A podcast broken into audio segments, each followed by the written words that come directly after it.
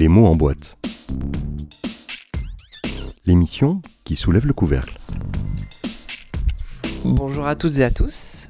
Je suis aujourd'hui en compagnie euh, d'Hugo Duplessis. Bonjour Hugo. Bonjour. Il est venu nous parler de son livre Moebia, qu'il a réalisé en collaboration avec euh, Jeanne Knioplioche pour les dessins, euh, Zoé pour euh, la mise en page, Philippe Ingo des éditions Moltogone pour la- les conseils et Pauline Broquet pour euh, la couverture. donc, toute une foule euh, de créateurs pour ce projet particulièrement euh, étonnant.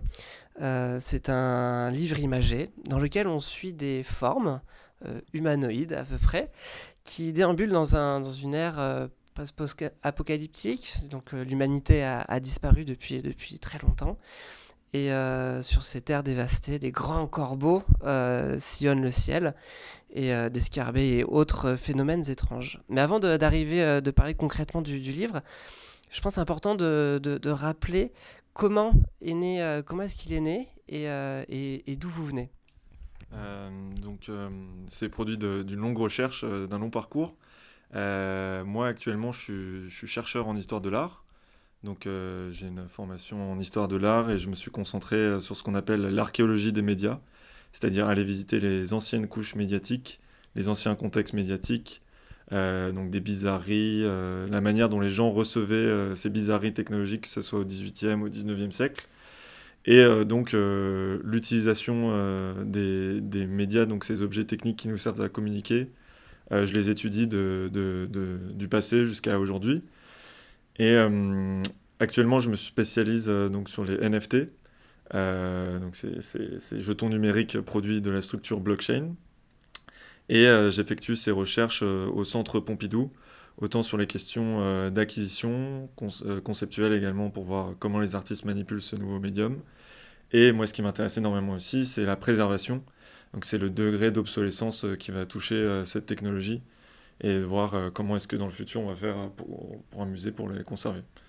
Et euh, donc je suis passionné par les nouvelles technologies euh, avec également mon studio de création qui s'appelle U2P 050 euh, avec lequel j'ai fait ce livre.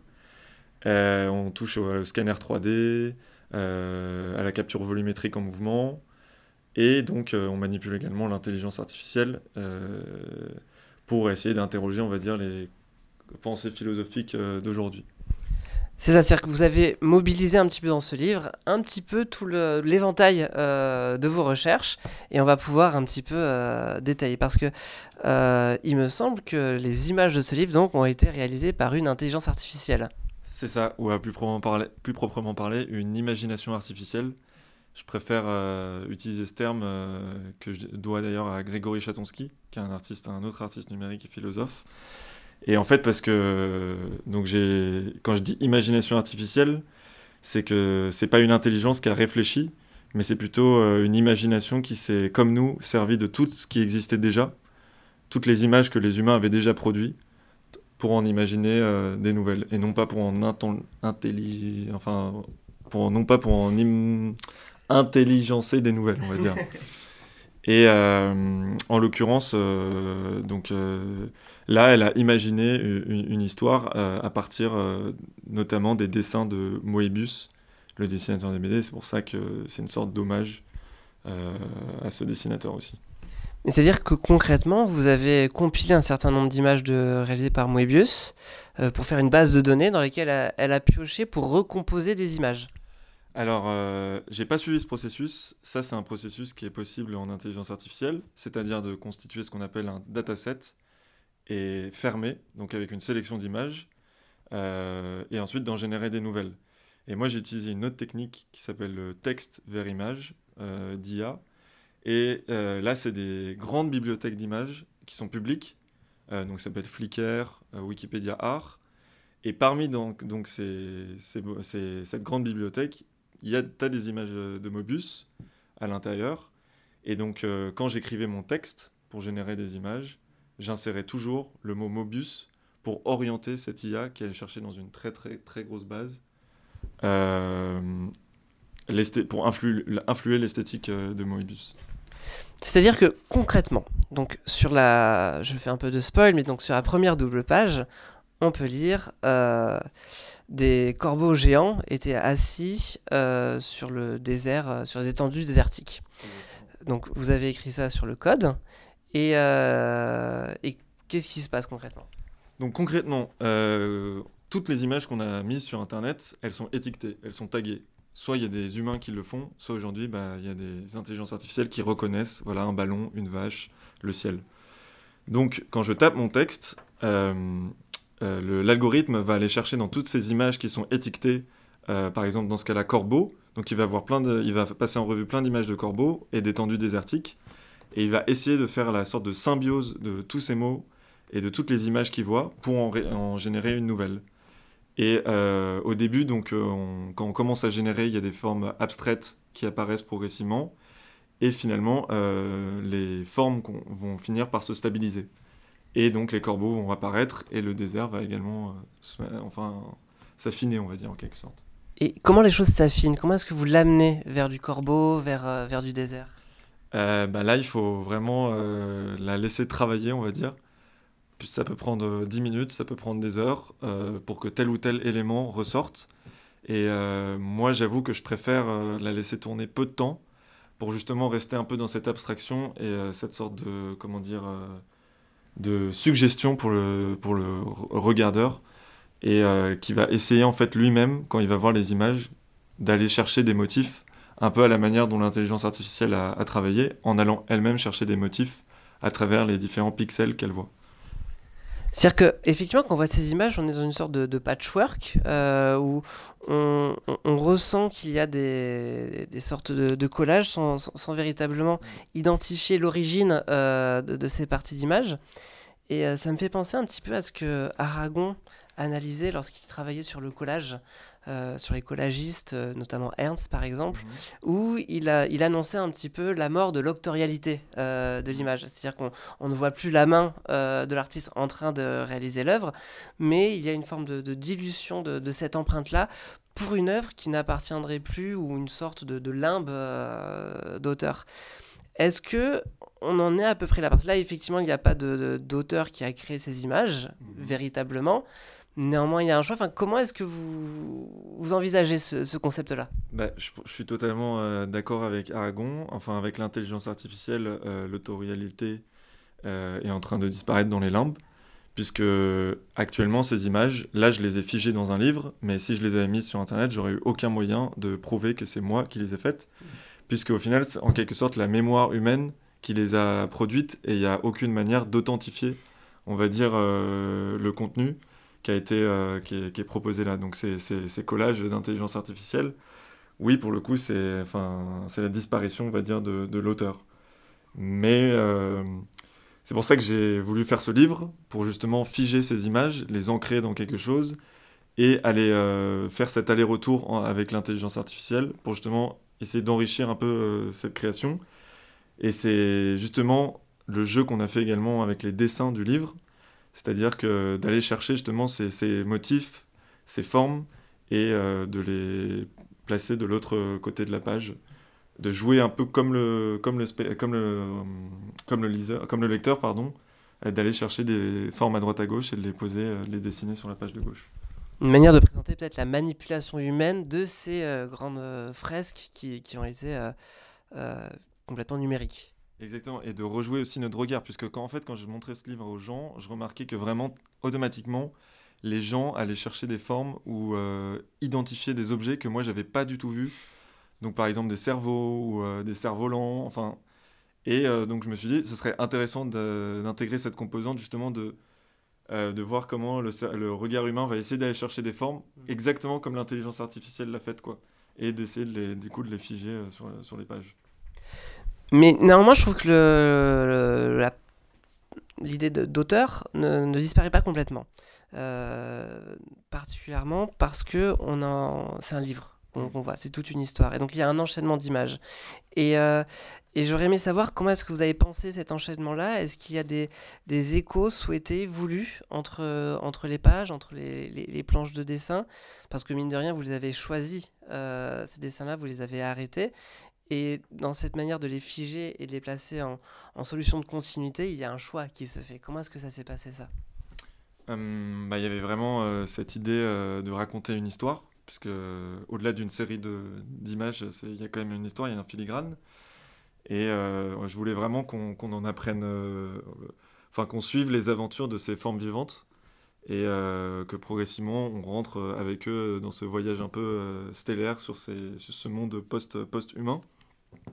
Et c'est pour ça que enfin, l'histoire suit un, rythme dans lequel on suit donc ces, formes vivantes extraterrestres, d'abord qui découvrent cette plaine désertique, qui, errent dedans, et qui finissent ensuite par, tomber sur cette étrange colline qui émet une sorte d'énergie un peu bizarre, et euh, qui, vont, euh, qui vont creuser cette, euh, cette, colline et tomber sur ce, sur ce réservoir qui, qui, pour le coup, a une évocation dans le monde réel, puisque toute cette histoire donc, de forme vivante, elle est inspirée en fait d'un lieu qui se situe à Hier, dans le sud de la France.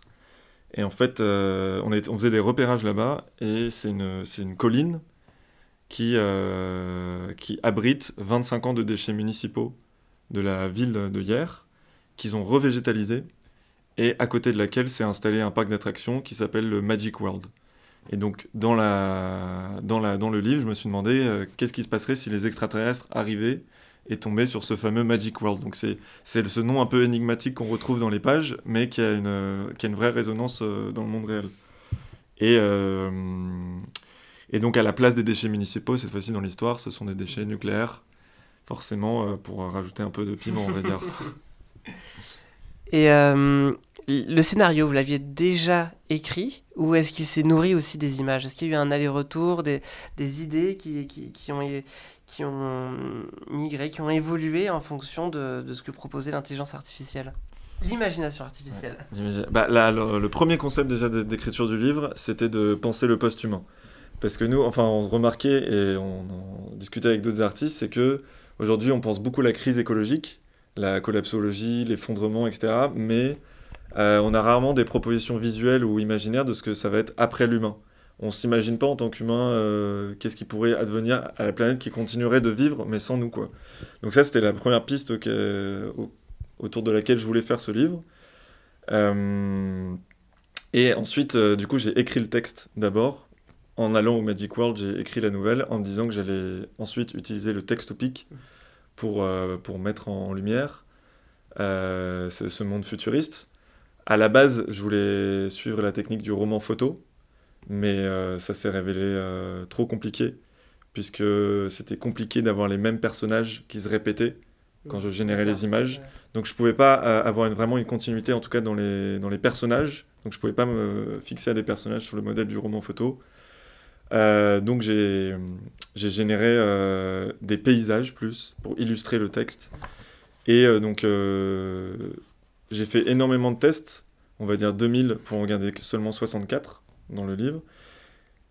Et les images que je recevais, soit elles venaient enrichir mon texte, donc je le modifiais en fonction de ce que j'avais vu comme image. Je me dis, ah, ce serait bien d'ajouter tel élément, tel mot. Par exemple, les scorpions qui sont des personnages qu'on retrouve à plusieurs euh, reprises dans le livre. Ça, c'est totalement un des tests que j'ai, que fait et qui, euh, je trouve, marchait super bien avec l'histoire. Euh, il y a également un passage sur l'ordinatrice, qui est une référence à la chercheuse Agnès, Agnès de Cailleux, qui dit qu'il faut plutôt qu'on appelle l'ordinateur ordinatrice, puisque c'est, c'est une machine au féminin, et donc j'ai voulu lui rendre aussi un petit hommage. Donc il y a des petits clins d'œil comme ça aussi à droite à gauche. Euh, mais sinon, cette, la, production du livre, elle s'est vraiment fait euh, du texte vers l'image, l'image nourrissant le texte, ajoutant parfois des nouvelles pages, et, euh, et ainsi de, de, suite. Il y a presque quelque chose d'organique en fait dans cette création. ouais, totalement. C'est vraiment c'est un, aller-retour en continu.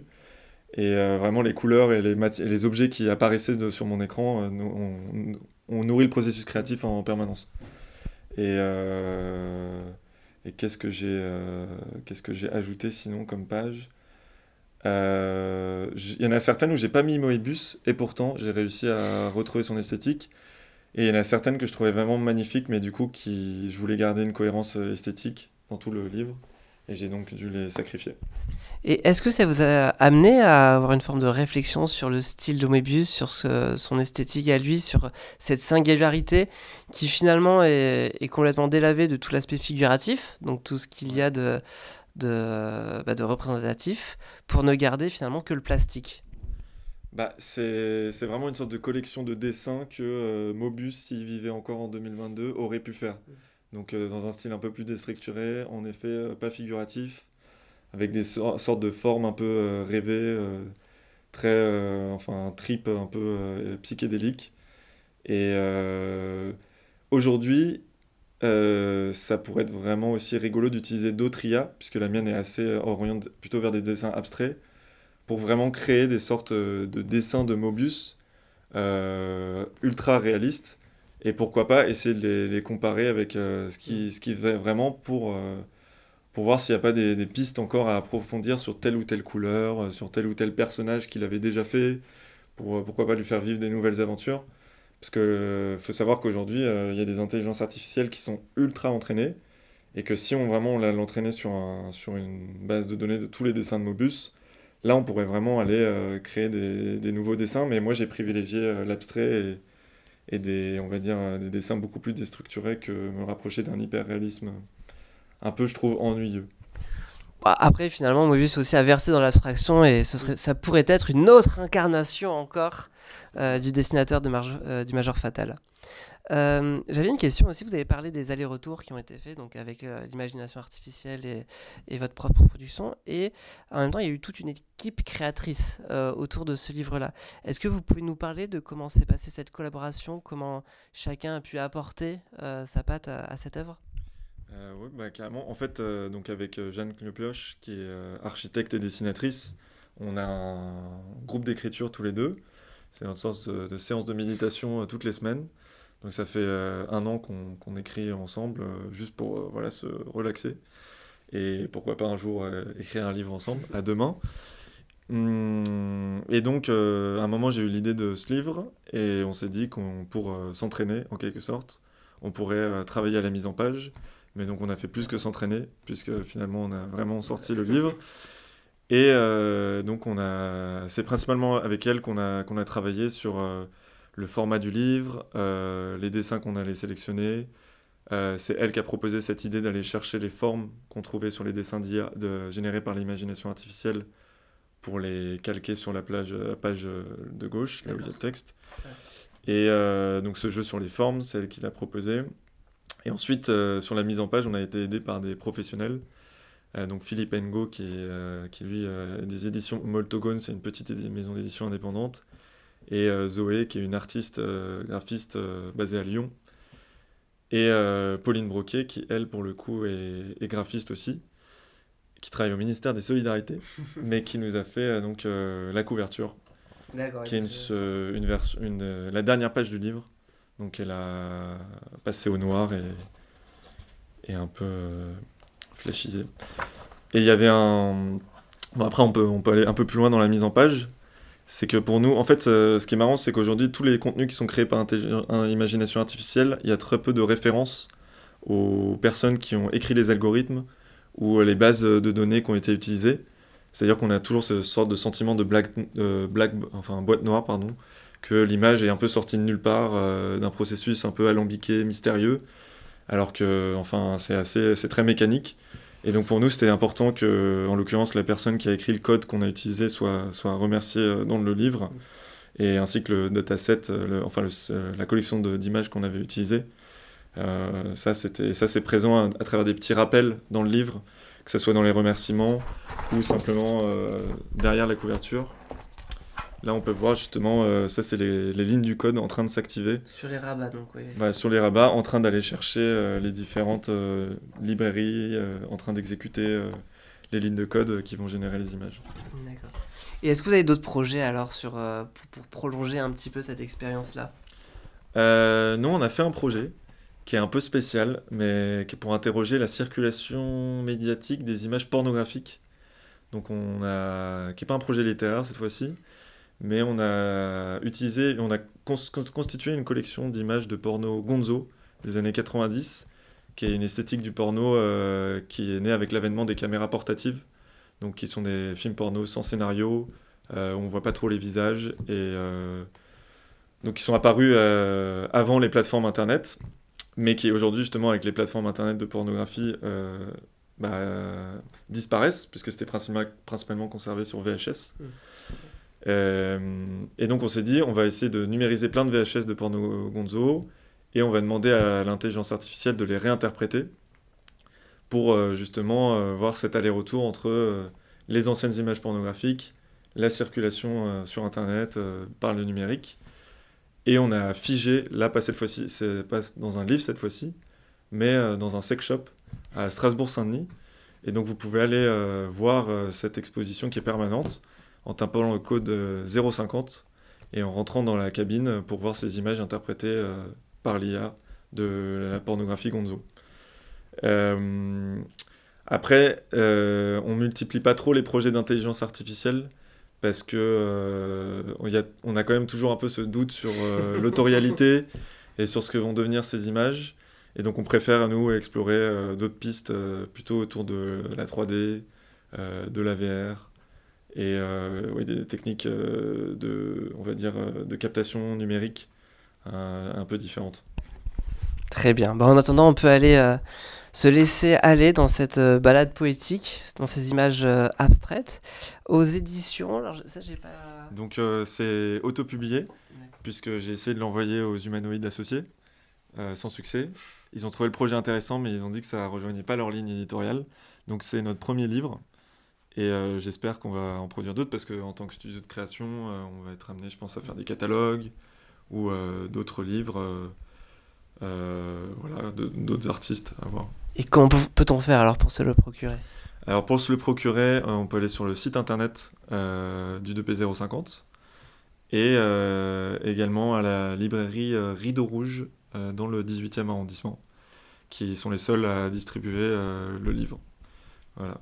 Et sinon, je pensais aussi, je voulais juste mentionner un autre projet que j'avais trouvé très intéressant et qui je pense vaut le coup d'être vu.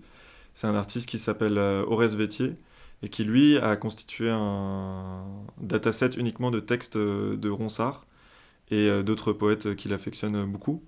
Et donc là, c'est une intelligence artificielle sur du texte. Et donc, il a essayé de faire un recueil de poésie avec, avec ses, ses, poèmes, tout en lui aussi faisant un aller-retour, c'est-à-dire que quand il en générait un nouveau de poème, il, essayait de rajouter une phrase ou de changer un mot, de supprimer. Et ce qui l'amusait beaucoup, c'était de faire des, consultations, c'est-à-dire de proposer aux, gens qui avaient acheté son livre de venir le voir et d'écrire un poème avec l'IA, avec lui. Et ça, les rendus sont vraiment euh, superbes. On a, enfin, on a l'impression de lire une anthologie euh, magnifique. Euh, donc voilà, c'était une petite dédicace à lui. Plein de projets fascinants avec l'intelligence ou l'imagination artificielle. Merci beaucoup, Hugo Duplessis. Merci à vous.